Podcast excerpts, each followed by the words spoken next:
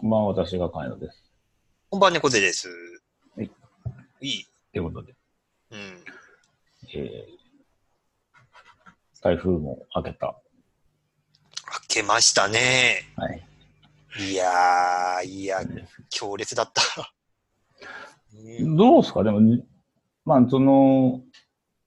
風はすごかったんですけど、うん。正直、あの、個人的には、それね、僕が見てる観測範囲の中では、うんまあ今回なんかすごい、その事前にもう、その前の15号の件があったから、ああ。その、やべえぞやべえぞっていうのが、ありきだったんで、でうん。すけど、うんその、実害として、うん。その、千葉のね、うん。あの大停電だみたいなうん。話から考えると、うん。あの、風っていうよりもなんか今回はやっぱあれなんですかね、あの、水関係が。水ですね。だ、多分今、これ収録してるのが日曜の朝なんですけど、ちょうど台風が過ぎ去った直後になりますけど、うんうん多分ここからいろいろなんか明らかになってくるというか、うんうん多分その被害状況がまだね、明らかになってるわけではないというか、はいはいやっぱそのね、こう、氾濫した後にどれぐらい被害が出てるかっていうのが、うんうんうんうんねうん、結だ構なからんそかのうん、ね、い家で見てる分には、まあ、前もってみんな、こう、準備もしていたであろうし、はいうん、まあ電車も止まっていたしっていうのもあるね、なんかその、だいぶこう、まあ、良くも悪くも訓練されてきてるので、うん、うん、まあ最初からもう被害が出そうなところは、うん。基本的には動かないっていう感じだっねえ、だあの、まあ、何による影響かわかんないですけど、あの、養生テープがどこも売り切れてたとか、た。うんうんねえ、その台風来る前に水とかうんカップラーメンの類だとか、うんお米とかなんかね、パンとかうんは、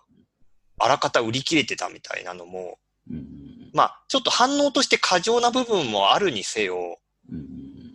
まあ、多分前回の台風だと、これなかったよな、みたいなのは。はいはい。うん。どうなんですかね。僕が住んでるところうが、んまあ、あの、ぶっちゃけあの、ひ都都内の東側うん。なので、うん。その、荒川と、うん。あと江戸川うん。が、やべえんじゃねえかって言って、うーん。で荒川は意外と氾濫はしな、しなかったのちょっとしたのちょっとしたのかううんん。なんか、そんなにこう大きい、荒川に関して言うと、なうん。大きい被害はなく、うん。で、なないというか、まあ、あの、それほどでも、うんひどいところと比べると相対的に言うと、なかった。うんまあ、そうね。今、被害が出てるところと比べるとっていう。そうそうそう。でしたけど、なんか多摩川とかね、うん。うん。あっちの、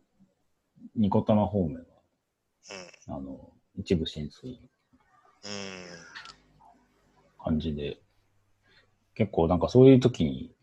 その、そもそもの、なんでしょうね、その江戸時代からある、うん。その町の名前の由来とか、はあ、はあ、はあ。そう、なんかそういうところにね、あのこう、フォーカスが当たるという、うん。うん、そういうのもあって、そう。荒川はね、もともと荒川って名前の通り、うん。結構昔から荒れる川で、で、もう何年前だろうな、10年ぐらい前ぐらいから、あのスーパー堤防の話があったんですね。あったんです、荒川は。で、もともとうちのじいちゃんばあちゃんの家が、あの、墨田区の、あの、橋の方で、葛飾区の方の寄りのところで、今、八広って名前になってるんですけど、あっちの方だったんですね。で、あの辺の川一帯を、あ川のその土手のところ一帯をなんかスーパー堤防に変えるうん変えないで、で、そのためになんか立ち退きするしないみたいな話がありう、ん。で、えっ、と、あったんですよ。で、まあ、某民主党政権の時にそれをやっか仕分けされてどうみたいな話がうん。あって、で、それもあった上で、その多摩川の方は、玉川の方もなんかスーパーテーブル作るみたいな話があったんだけど、う結局、ん。あれはね、まあちょっと今、うんツイッターとかで話題になってますけど、結局その地元で、まあ賛否分かれて、その、そうそうそう要。は賛成派と反対派で結構対立があって、うん、結局その、なんでしょう、簡易的な堤防というか、まあ、その、もともと計画していたものではないうん、うんもので、とりあえず済まそうっていううん、うん、うんうんことになって、まあ、結果的にはそこから、まあ、うんうん要は川の水がこう漏れ出してみたいうんうんなうんことであったとか。うんうんなのでね、だからそのまあ地域的なその、なんでしょう、事情というか、うん。その辺までやっぱ世田谷とかあの辺にこう、でかいメスを入れてうん。やろうってなると、やっぱそもそもの開発がもう進んでる方うなのん。で、 うんまああの地元、元地元民としては、まあ、墨田区とかあの辺をいじるのとは、やっぱり全然桁が違うなっていうのうん。ね。があってね、まあ、その辺のこう違いが、実際になんかこういう、ひなんでしょう、こう、災害時とかにうん。差が出てしまう感じになってしまったのは、ちょっとうん残念だなっていう気はうしんないでもないですけどね。ね今一番ひどいの、長野がひどいんですかね。そうですね。ちょっと、今、まあ、台風明けてテレビで報道されてるのは長野かなうんうん。うん。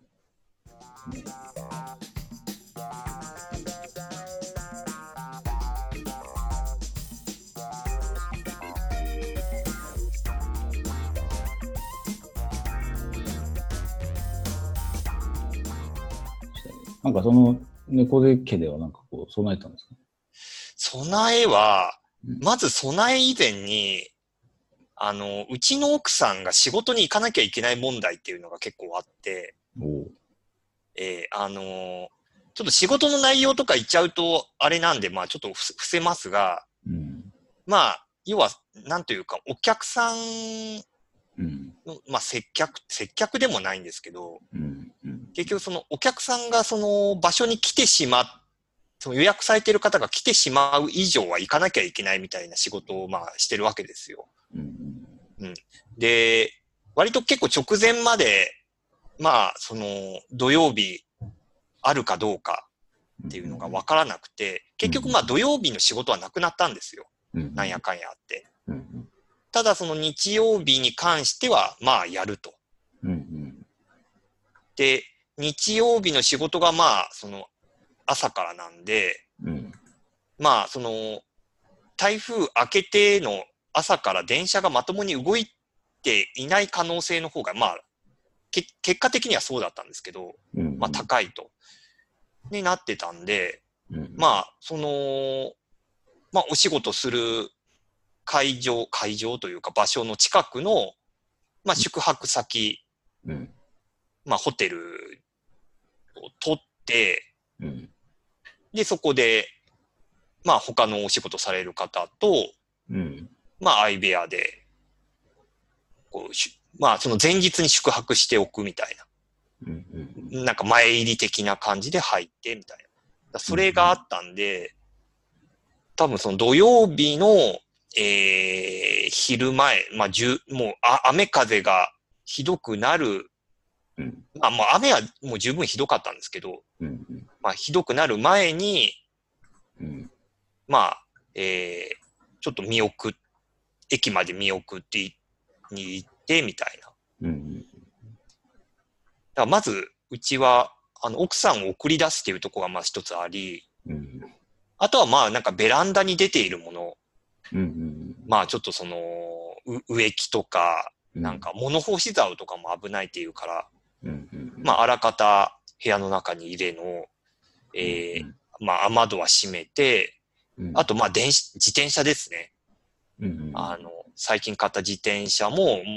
屋の中に入れ、まあ、基本もう家の外には何も出てない状態にして、うん。で、雨戸も閉めてっていう状態にしして、まあ、あと前日だとか前々日に水とか、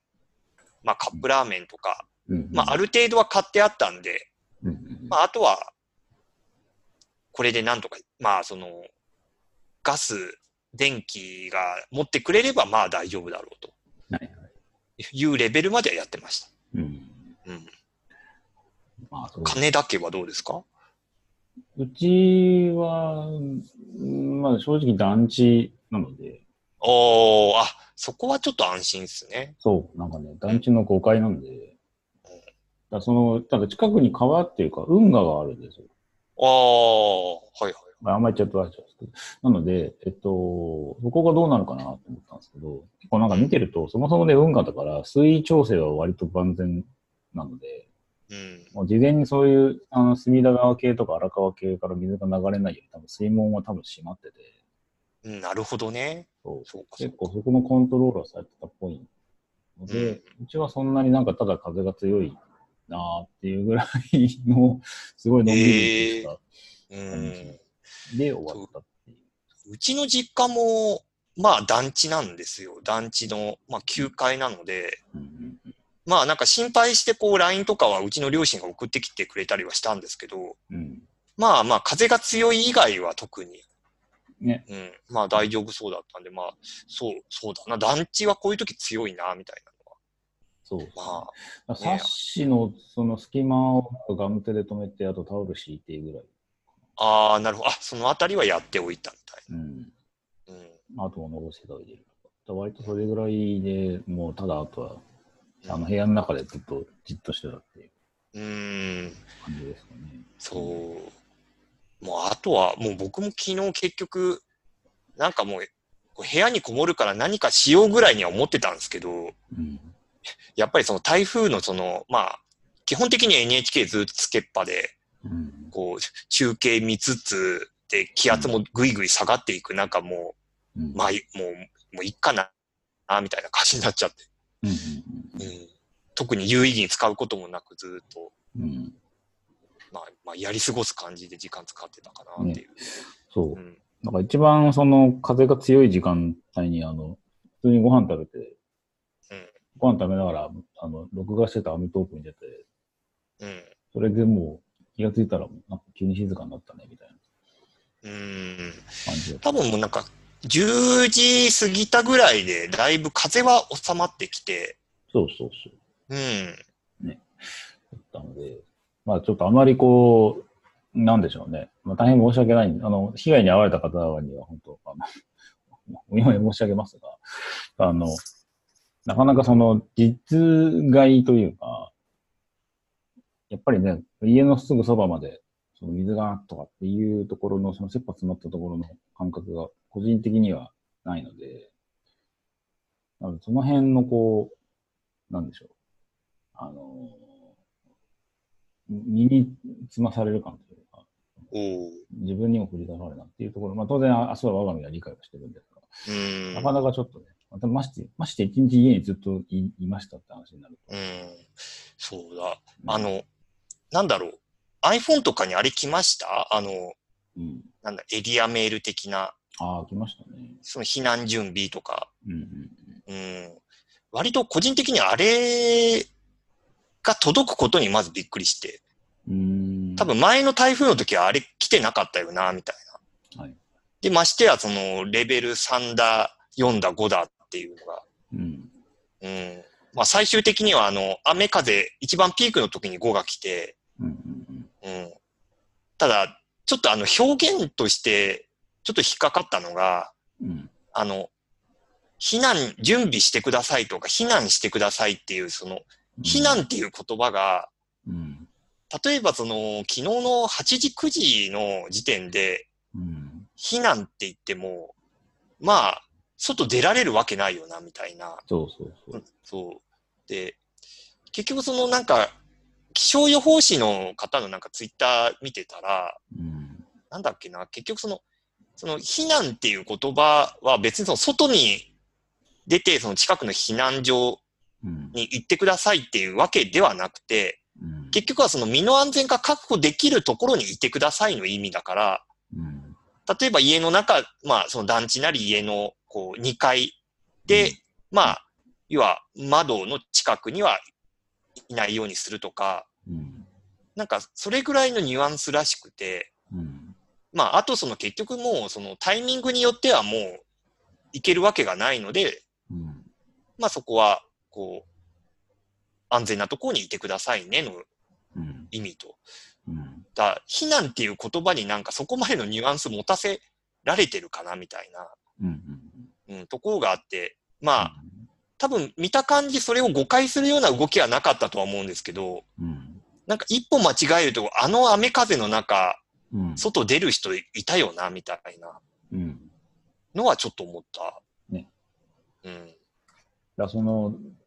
情報が結構羅列されるので、うん。その、外は危険です、ものすごい吹いてます、こんだけの雨です、って言っておいて、で、えっ、と、危険なので避難してくださいって言われちゃうと、で、その中で出なきゃいけないのっていう、う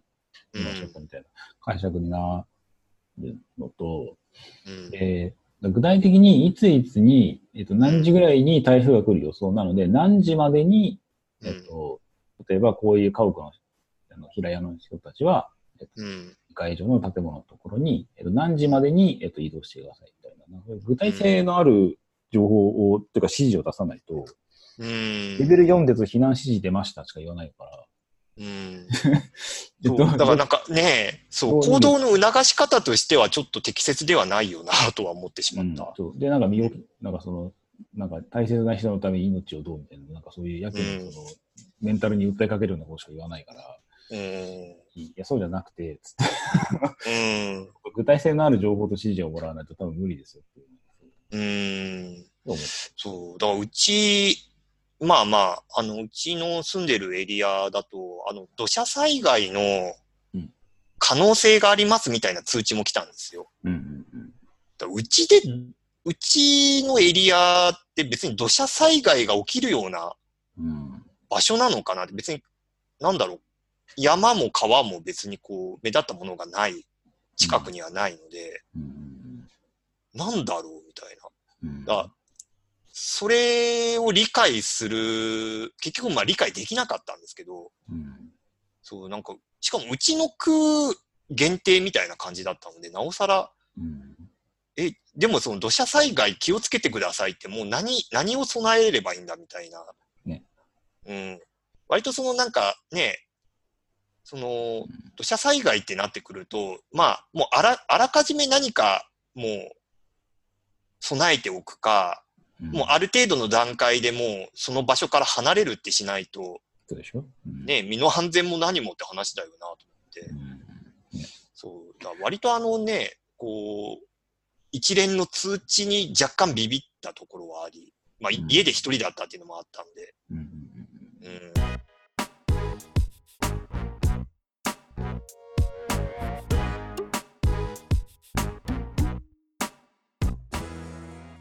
まあ、そ備えは必要で、まあ、物理的な移動も必要だっていうのはうわんかるんですけど、なんかその、事前情報、そのレベル3です、レベル4ですとか、で、どこどこの県で、何何々町で、えっ、と、レベル4が出ました。で、このうんレベル4が出たのは何県ではここが初めてです、みたいな。うん。だからなんだよっていうような情報が割と、うん。多くて。うん。使える情報をこっちでどうせ聞く側でその選別しなきゃいけないっていうのがあるうん。ので、なんか何かしらのフィルターを立てるか、もう少しうんフォーマットをちゃんと考えていってもらわないと難しいなっていうのはうん。ありました。まあ、当然、その機能してたところも、まあ、あったとは思うんですよ。うん、あの、まあ、だ特に今回はその Facebook で繋がってる人たちが、うん、実際その、まあ、浸水、そのご自宅が浸水したっていうレベルのは身近にはいないんですけど、うん、ただまあ近くの家がね、まあそこまで、こう、被害があって、うん、で、まあ近くの避難所まで行ったとか、うん、なんかそういうのは見たので、まあある程度行動を促すことには、まあ成功はしてるんだけど、ただあれが適切だったかどうかっていうと、うんうん、まあね。なんか、人によっては、その、避難所行ったけど、なんか自分以外誰もいなかったみたいな人もいるし、うん、うん。うん、やっぱりなんかそこもうちょっとぐ具体性を持たせるというか、つその、次のアクションとして何をすべきなのかみたいなのが、で本当にまあ、なかなか難しいとは思うんですけど、うん。ただ、ある程度のその天気予報的に予測がついてるんだったら、そうんのひ避難指示を出す上で、韓国も含めて、うん。その何を、えっと、いつまでに、えーどうしてくださいっでするかしないかをちゃんと決めてくださいみたいな、 うん。そういう指示の出し方、オペレーションの仕方をしないと、まあ、それをメメディアに求めるのも酷なのは理解するんですけど、うん。それを自治体ないし、まあ、じあのメディアの情報を出すんだったら出す。うん。ましてそのうんレベル4ですとか、これ危険ですとかって言うんだったら、それ本当に具体的に出さないとなかなか動けないよなっていう。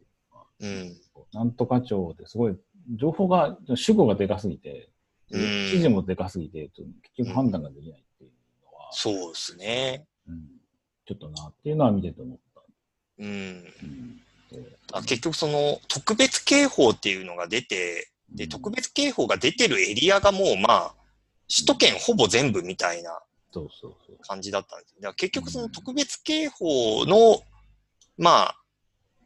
が出たっていうことによってな、じゃあどう備えるのか、どう行動するのか。ねでで、特別警報もなんかその、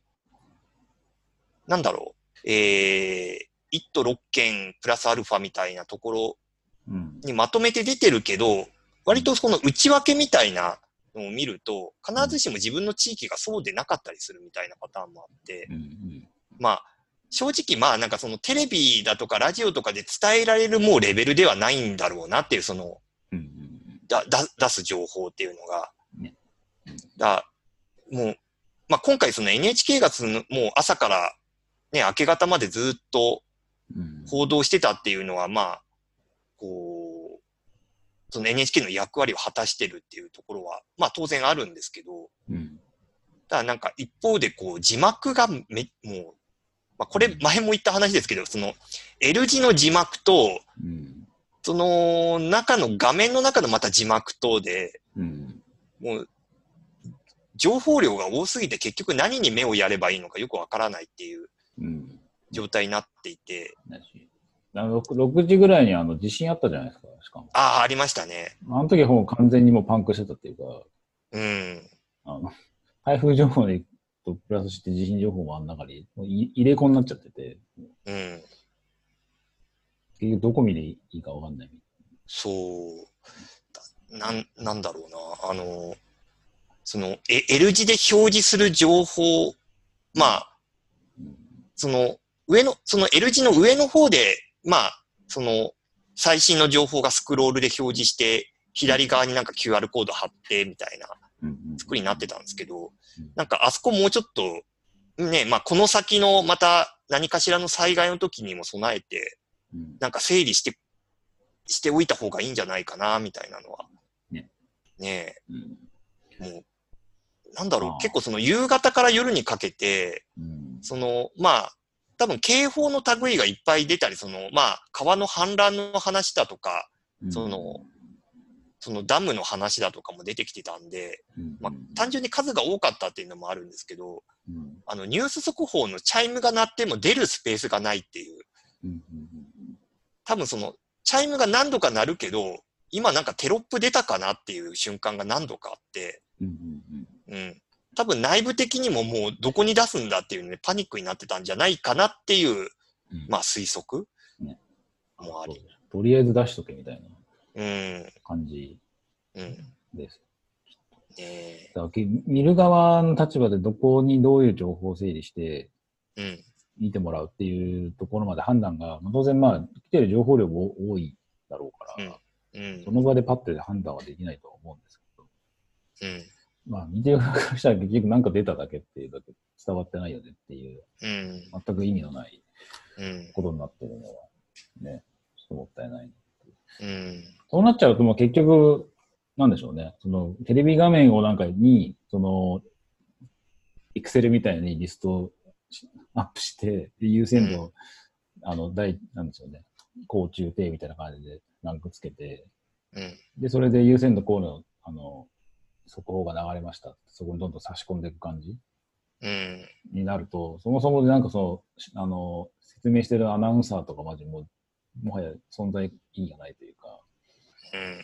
うん。なくなるし、まあ、読み上げは別にいいんですけど、結局口頭でのそういう指示というか、その伝達のもう限界を超えてるなっていう感じがうん。していて。まあ結局視聴者としてはね、まず自分の住んでる地域が今どうなのかっていうところを、まあ、整理して伝えてほしいっていうところはまずあるだろうから。ねうん。そうですね。でもまあなんかその、一方で NHK が公式で出してるアプリうん。があってうん、割とあれがこう、まあ基本的にはその天気情報のアプリとまあ近しい作りにはなってるんですけど、うん。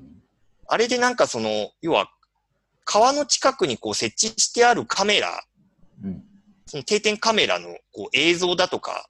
画像を見られるようになってたりしてて、うん。まあ、その自分からこう、情報を取っていく人にとっては、うん。あの、結構細かい情報が取ってこれるようになっていた。うん。その、えーこれからその被害が起きそうなエリアだとか、うん。うん、その川の、まあ、氾濫する可能性の度合いだとかっていうのは見られるようになっていて、うん。割とその NHK の番組でも、まあ、アプリが表示している、まあ、ソースと同じものだとは思うんですけど、うん。まあ、そういう画面をこうディスプレイに映しながら解説するみたいなのをやっていたので、うん。まあ、なんかもうちょっとそこがうまく整理できるといいのかなっていう、うん。多分自分から情報を取っていって、なんか備えする人にとっては、うん。まあ、有益ではあったけど、うん。まあ、一方で、まあ、情報が多すぎて、結局何をどう解釈したらいいか分かんないっていう人にとってはちょっと、うんうん、まあ、まあ、そのじ、当事者としては、その、まあ、ひ被害状況も大事だけど、うん、被害状況でこうですっていう、そういう情報も大事だけど、今、今、自分がどうするべきかっていう、やっぱその、うん、オペレーションもやっぱりみんな欲しがるので、そのうん、そこをどういうふうに組み立てるのか、で誰が指示出すのかっていううん、ところは、まあ、まあ、国なのか、NHK なのか、気象庁なのか、うん、わかんないですけど、うん。まあ、その辺のこう情報伝達のフローみたいなものは、何かしら、ね工夫があってもいいのかなってうん、はありつつ、しましたけどね。うん、う。うんんまあ、とはいえ、こういう時やっぱり NHK は見るんだなっていうのは、うんまあ、まあ、さすがにずっと流してると気がめいるのもあるんで、まあ、多少こう、録画してた番組とか見てましたけど、はいうんまあね、某ぶっ壊す系のね、こう、うん政党もちょっとこ、やっぱりこういう災害挟むとちょっとトーンダウンするかな、みたいなのは、うんうん、予想はしてますけど、まあね。だから結構、まあ、もう我々も含めてですけど、やっぱその、うん今、今今本当にもう、あの申請しちゃって、あの、被害を被ってますっていう人たちではないので、ひ被害に遭ってないので、まあどうしても、まあどっかしらのその他人事感が、うん、まあね、どうしてそもうそねう。そう、まあ、出るので、まあね、もうそこから先ですよね。では、じゃあそれに対して、じゃあどうだったのかっていう、そのワイドショー的な、あの、うん、情報の流し方みたいなの見てると、ちょっとげんなりする。やっぱそりうですね。そうなると、もうやっぱテレビいらねえなってなるので。そう、そうで すね。うん。まあ、多分そうなるんだと思うんですけどそうね。そうなんですよ。そう。その場の速報性と、今このある程度一段落しての、で、コメンテーターのなんか指揮者の大学の人たちが偉そうに言ってるの見たりとかすると、うんまあ、うんテレビいらねえなってやっぱどうしてもなっちゃう。どうしてもなるよね。そこのまあ人間のその勝手さみたいなものはありますけどね。うんまあ、その中で、まあ、今回自分が、あの、あの、受けた感想というか、あの、中で、じゃあ今後どうしていこうかっていうのを、やっぱり、ここで考えつつ、自分はそういう、例えば平屋で川が近いから、どこに逃げるみたいなものの、その判断をいつまでにするのかっていうところの、まあ、検証じゃないですうん。けど、ブラッシュアップそうですが、ね、ね。されるようになるとまた、う。うん違うのかなっていう気が。あと結局、その、なんか50年に一度とか100年に一度とか今まで経験したことがないっていう表現が、うん。割ともう、毎年のように、こう、目にする、耳にするうん。状況になっているので、うん。そうなってくると、別にもう100年とか50年っていう単位ではなくて、うん。割ともう当たり前のように来るものとして、うん。もう備えないといけないんじゃないかみたいな。うんうん。そう、あれね、全然相対的すぎてね、まあ、全然ピンとこないんですよ、あれ、50う年んの人は怒られるの、多分ちょっとあれがもうインインフレを起こしているというか、そ表現として。う、そう。だちょっとまあその表現の見直しも当然必要だし、多分受け止め方としても、うん、多分、例えばその100年に一度っていうレベルであれば、別にそんなに急がなくてもいいじゃないとも思ってしまううんけれどもうん、とはいえ、じゃあもう、毎年来るかもしれないっていうレベルであれば、そこはもう、前もって備えないとダメだよねになるし、うん。うん、そうですね。だからそう、100年に一度とか言われて、強いです、あの、最強クラスですとかって言われるよりも、あうのん、この台風が近づくと何時間以内に川が増水して氾濫するので、えこの時間までに皆さん逃げてくださいね。っていう 方が多分、いいんじゃないのっていう で、そう。で、多分被害が出るエリア、予想されるエリアこの辺だから、このエリアにお住まいの方は、あらかじめこういう備えをしてねっていう。そうそうそう。うん、そう、そこまで、こうまあ、いいた言ってるのかわかんないですよ。言ってるんだと思うんですけど、全くそれがないのかって話はなくて、言ってるとは思うんですけど、あまりにもまあ他のその、なんでしょう、ノイズが多すぎて伝わってこない。うーん、っていう印象。印象ですね。ああちょっとそこは、なんだろう、その、被害のあった地域にこうカメラを持っていくではなく、ね、えそうだ、長野でね、あの、なんか取り残されてる人のところに、なんかヘリコプターで、あの、は中継で映してましたけど、なんか、あ、こえーれは取り残された方々でしょうかみたいな。スタジオのコメンテーターみたいな人が、なんか言って、一生懸命なんかタオル振ってましたけどね。うんああ、でも、でも助けないんだなと思って見てましたけあ。うんねえな、もうあれ、まど。あう、ん。なまんあか、まあ、その、ううんんだからになんとも言えない。そう、なんか倫倫理観を問われるなっていう。うん。じゃあ助けに行けよとかっていう、あれはないんですけど、う。うんんなんかね、そう、しょうがない。まあ、役割がそれぞれ違うので、なんて言えないんですよ。ね、なんかこう、やるせない気持ちにはなるなっていうのは、うん。うん。印象としてはあります、ねはい。もう、台風は来ないんですかねまた来るんですかねえ。いやー、もう、もう、だって10月です よ。10月ですよ。いや、ねもう、もうない。いねえ、断言はできない。この前の台風でももう来ないよねって思ってたから、うん。ねえ、断言はできないですけど、ね。だといいんですけど。ねえ。まあ、台風一過で今日扱ったりしますけど、まあ、うんまあ、これ聞いてる方は多分もう、多分来週あたりからだいぶこう、ぐっと涼しくなってくるうんらしいので、うんうんまあまあまあ、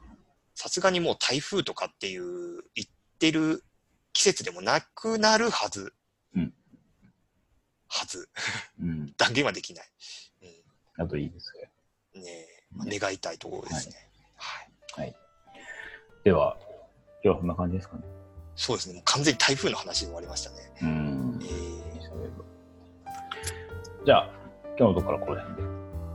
で。いい。はい。じゃあ皆さん、おやすみなさい。おやすみなさい。